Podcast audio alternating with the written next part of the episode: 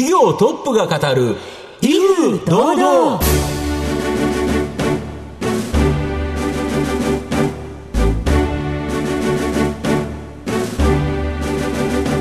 毎度相場の福の神こと藤本信之です。アシスタントの飯村美希です。この番組は巷で話題の気になる企業トップをお招きして番組の指揮者的役割である藤本信之さんが独特のタクトさばきでゲストの人となりを楽しく奏でて紹介していく企業情報番組です。今週もどうぞよろしくお願いいたします。本日も素敵なゲストをお招きしてお送りいたします。どうぞ最後までお楽しみください。この番組は企業の情報システムのお困りごとをアウトソーシングで解決する IT サービスのトップランナーパシフィックネットの提供でお送りします企業トップが語る威風堂々それでは本日のゲストをご紹介します証券コード5587東証グロース上場株式会社インバウンドプラットフォーム代表取締役社長、王新さんにお越しいただいています。王さん、本日どうぞよろしくお願いいたします。よろしくお願いいたします。よろしくお願いします。株式会社インバウンドプラットフォームは、東京都港区新橋に本社があります。訪日旅行を主軸として国内外のお客様に日本での滞在をより快適に、より楽しくする様々なサービスを提供している企業です。それでは王さんの方からも簡単に御社のことを教えてください。はい、弊社は、えー、また来たい日本という、えー、ビジョンを掲げて、えー、日本国内外、えー、住んでる外国人であったり、えー、日本に遊びに来る外国人に対して様々なサービス展開をしている会社でございます。で、主には、えー、例えば日本での通信環境、えー、Wi-Fi のレンタルであったり、えー、空港送迎のハイヤーであったり、うん、えー、あとは住環境の手配であったり、うん、えー、また、あの、キャンピングカーのレンタルだったり、様々な、えー、サービスを外国人の皆様を中心に提供させていただいている会社でございます。はい。えー、また事業内容、そしてサービス内容について詳しく後ほどじっくり伺っていきたいと思いますが、まずは王さんの自己紹介を兼ねて、しばし質問にお付き合いいただければと思います。どうぞよろしくお願いいたします。よろしくお願いいたします。では、王さん、生年月日を教えてください。えー、1987年の4月11日、36歳になりました。ご出身はどちらでしょうか？中国の北京出身でございます。はい。北京には何歳までいらっしゃったんですか？えー、5歳まで北京におりました。何がきっかけで日本にいらっしゃったのでしょうか、えー、当時父が、えー、日本で留学をすることになりまして、それに伴って、えー、来日をしております。ご両親お仕事は何をされていたのでしょうか、えー、当時両親とも、えー、中国の大学で講師をやっておりました。それがあって、で、今度は留学という形で日本だったの？えー、いわゆる博士課程の留学として、交換留学生で、えー、父が来日して、それに伴って、えー、日本に参りました。当時将来こうなりたいなど夢はありましたでしょうか？当時から、えー、やっぱりちょっと自分で、えー、何かあの事業をやってみたいというような思いは小さい頃から、えー、持っております。やっぱり自分のバックグラウンドもございましたので、まあ、日本であったり中国であったり海外と関係するような仕事をしてみたいなというふうに思っていました。えー、その郷さんは慶応大学にご進学されたということなんですけれども、はい、学生時代はどのようなことに熱中されましたでしょうか？かなりいろいろなところでインターンといいますか、アルバイトをさせていただいていました。はい、例えばベンチャーキャピタルであったり、えー、会計士事務所であったり、はい、あとは、えー、IR の、はい、えー、お仕事を手伝うようなところでインタビュアーともしておりました。それというのはやはり、えー、ゆくゆくは事業をしたい、起業したいという思いからですか？そうですね。まあ大学生じゃないとできないようなこと、いろいろチャンスがございましたので、その準備として、えー、大学からいろいろ取り組んでまいりました。社会人のスタートはどちらでしょうか？えー、税理士法人東松というところに、えー、就職いたしました。選ばれた理由は何でしょうか？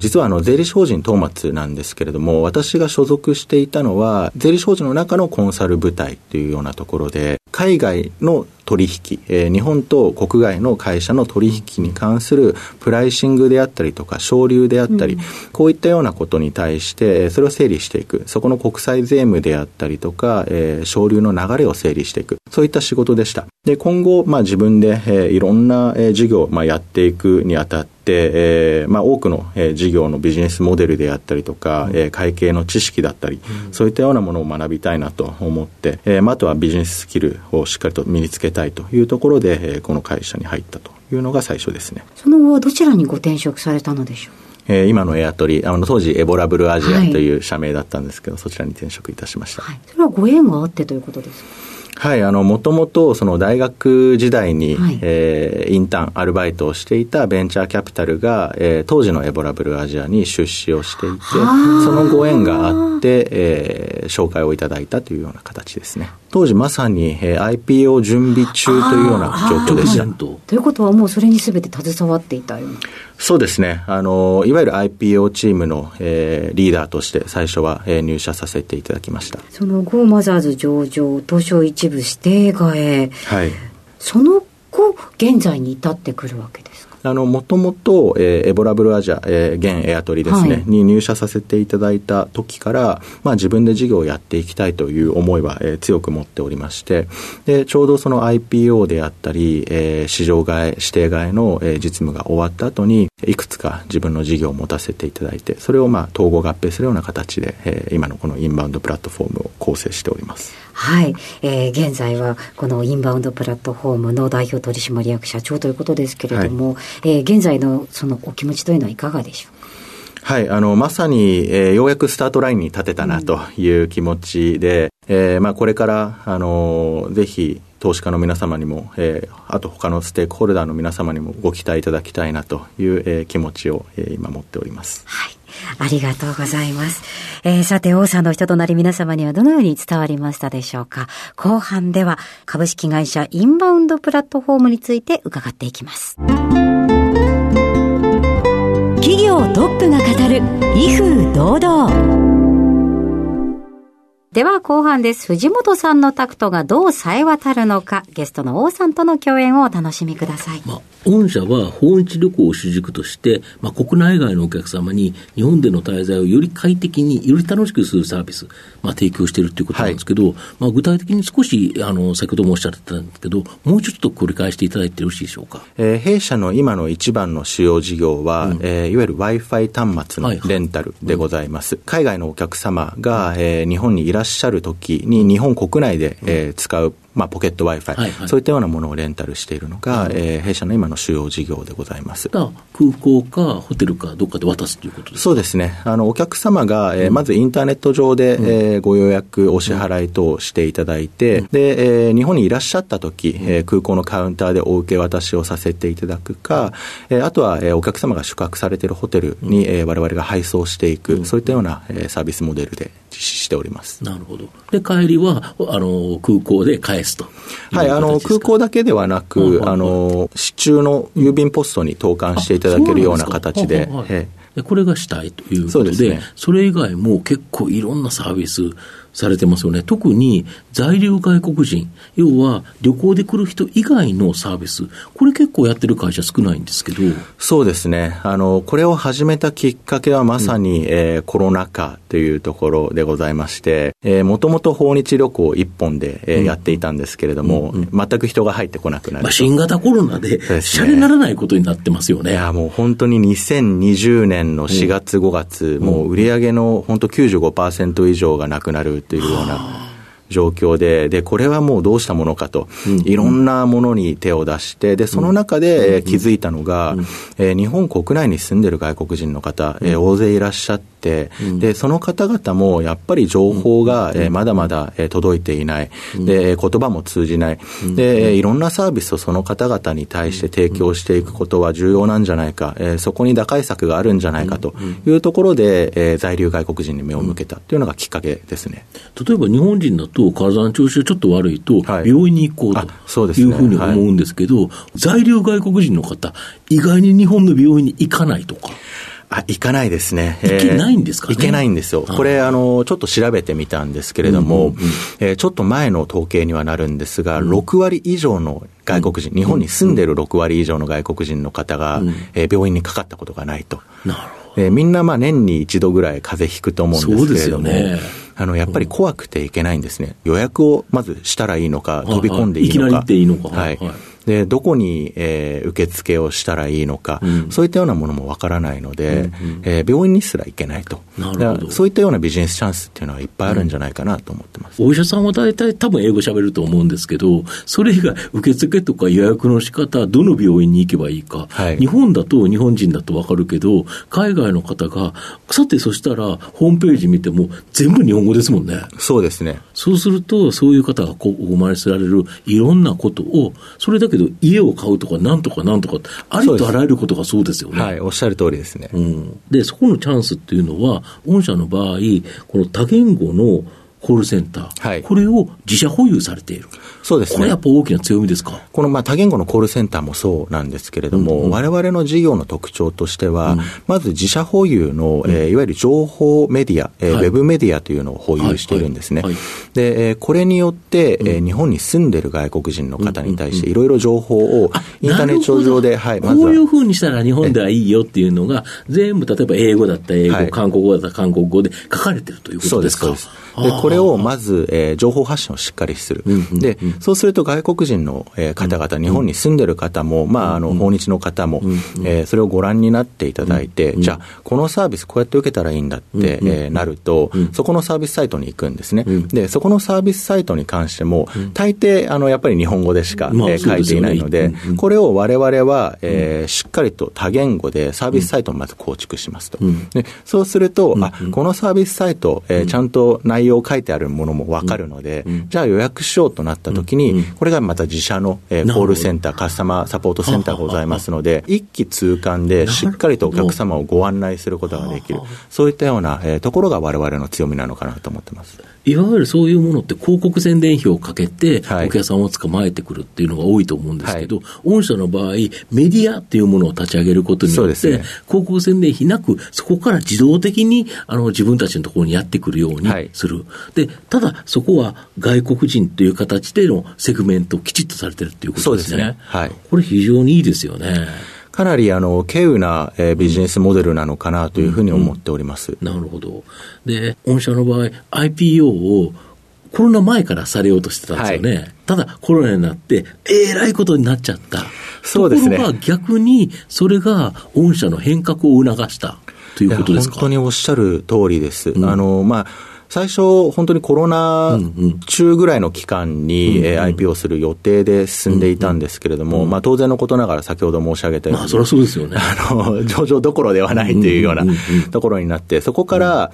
もともと訪日一本だったものを日本の在留外国人に目を向け、えー、まあ、メディアをもっと、えー、強固なものにして、えー、いろんなサービスの取り次ぎを行っていって、これを経たことによって、まあ、より盤石な経営基盤を築くことができたんじゃないかなというふうにに思っています。逆にコロナのところでは、あの PCR 検査とか、ああいうところで結構収益上がったんですよね。はい、はい、えっと、先ほど申し上げた、その、日本の在留外国人へいろんなサービスを取り次ぎをする、えー、うん、きっかけというのが、やっぱりその PCR 検査だったんですね。うん、当時、われわれまだそのサービスを開始していないときに、うん、いろんな外国人の方から、当時もメディアはあったんで、問い合わせが入ってきたんですよ。あの、PCR 検査を受けないと出国できないんですけど、ね。はい、まずどうやって予約したらいいんですかっていう問い合わせが、もう困りに困った外国人の方から問い合わせをいただいた。だから、あ、じゃあこれはちゃんと記事にして、情報発信をして、サイトも作ってご案内するようにしよう。ここから始まったようなサービスです。なるほど。お客様のニーズ、まあこれをコールセンターであったり、ウェブサイトであったり、捉えれることが、やはり今後の発展にもつながるということですか？そうですね。おっしゃる通りです。なるほど。あと、もう一つ、キャンピングカー事業というのが、少し別のなんかビジネスとしてあるように思えるんですけど、これどんな事業になるんですか？はい、あの、キャンピングカー事業はシンプルに、はい、えー、国内でキャンピングカーを、うん、えー、お客様にレンタルをするっていうところと、うん、レンタカーシステム。レンタカーシステムですね。うんうん、で、あとは、えー、海外、はい、えー、海外にもキャンピングカー会社、えー、何社かあるんですけれども、はい、ここと提携をして、海外でキャンピングカー乗られたいお客様に対してそれを取り継いでいく。まあ、基本的なそのレンタカーの取り次ぎというようなものをやっております。もともとこのキャンピングカーのビジネスを始めたのも、うん、えー、やっぱり訪日の切り口でして、えー、当時、えー、やっぱりその宿泊施設が足りないっていう問題があって、で、じゃあホテルを作るのか、宿泊施設を作るのかなりますと、どうしてもその投資のコストも期間も、えー、かなり長くかかって大量に作らなきゃいけないですね。そうですね。で、一方でこのキャンピングカーっていうのは宿泊施設の、えー、代替手段になるんじゃないかなという思いから、えー、始めています。なので我々のキャンピングカーのビジネスも今もう7割、8割が外国人のお客様ですね。なるほど。これ結構やっぱり日本全国行かれる方多くて、はい、なんか楽しそうですよね。そうですね。うん、あの、結構つつ裏裏、今まさに、うん、えー、いわゆるもともとはゴールデンルートっていうような、うん、えー、東京入って、えー、新幹線乗って、富士山見て、京都で、えー、お寺見て、はい、最後韓国からやっていくっていう、帰っていくっていう。そういったようなルートが今まで多かったんですけど、うんうん、徐々にその地方に目を向けられる、うんうん、えー、外国人の方増えてまいりましたので、そうすると意外と車でしか行けないようなところ、まだまだいっぱいありますので、そういった方々はキャンピングカー利用されますね、なるほど。御社の今後の成長を引っ張るもの、改めて教えていただきたいんですか。まず一つは、えー、今の既存のその、まあ、Wi-Fi の領域、えー、これはまだまだ拡大するというふうに思っております。えー、より多くの、えー、外国を対象として、通信環境をしっかり提供していく、えー、これをまず手堅くしっかりとやっていきたい。で、もう一つは、えー、先ほど申し上げた在留外国人、ここに対する、えー、取り次げるサービス、えー、発信する情報、これをもっと拡充していく、えー、やっぱり国内にいる外国人、えー、今、えー、300万人ほどいらっしゃいまして、市場規模でいうと5兆円の規模ございます。えー、日系企業の、えー、大手の企業様、なかなか参入してこない領域ですので、しっかりとここで、えー、伸ばしていく、これを基本戦略というふうに考えております。では、藤本さん、最後の質問をお願いします。あなたの心に残る四字熟語、教えていただきたいんですが。えー、百説不答でございます。はい。これはなぜ選ばれましたか？はい、えー、この四字熟語、実は、えー、中国でも全く同じ四字熟語がございます。小さい頃から、えー、やはり両親からあのよく言われていた言葉で、うん、えー、何事もやはり諦めてはいけない。どんな挫折をしても、えー、最初、えー、持った志をずっと貫き通せば、それが形になって、えー、成功につながるものだということを、えー、小さい頃からよく言われて、えー、それに沿って、えー、僕もやってまいりましたので、えー、これが今でも心に残っている四字熟語でございます。はい。ありがとうございます。改めまして本日のゲストは、証券コード5587東証グロース上場株式会社インバウンドプラットフォーム代表取締役社長王新さんでした。王さんありがとうございました。ありがとうございました。ありがとうございました。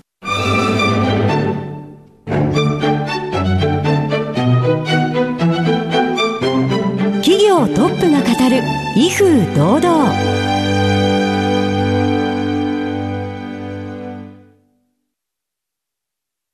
業の情報システムのお困りごとをアウトソーシングで解決する IT サービスのトップランナー。東証スタンダード証券コード3021パシフィックネットはパソコンの導入、運用管理、クラウドサービスからデータ消去、適正処理までサブスクリプションで企業の IT 部門を強力にバックアップする信頼のパートナーです。取引実績1万5000社以上。東証スタンダード証券コード3021パシフィックネットにご注目ください。お送りしてきました企業トップが語る威風堂々。そろそろお別れのお時間です。今日のゲストは株式会社インバウンドプラットフォーム代表取締役社長王新さんでした。そして王さんの選ばれました四字熟語は百節不答でございました。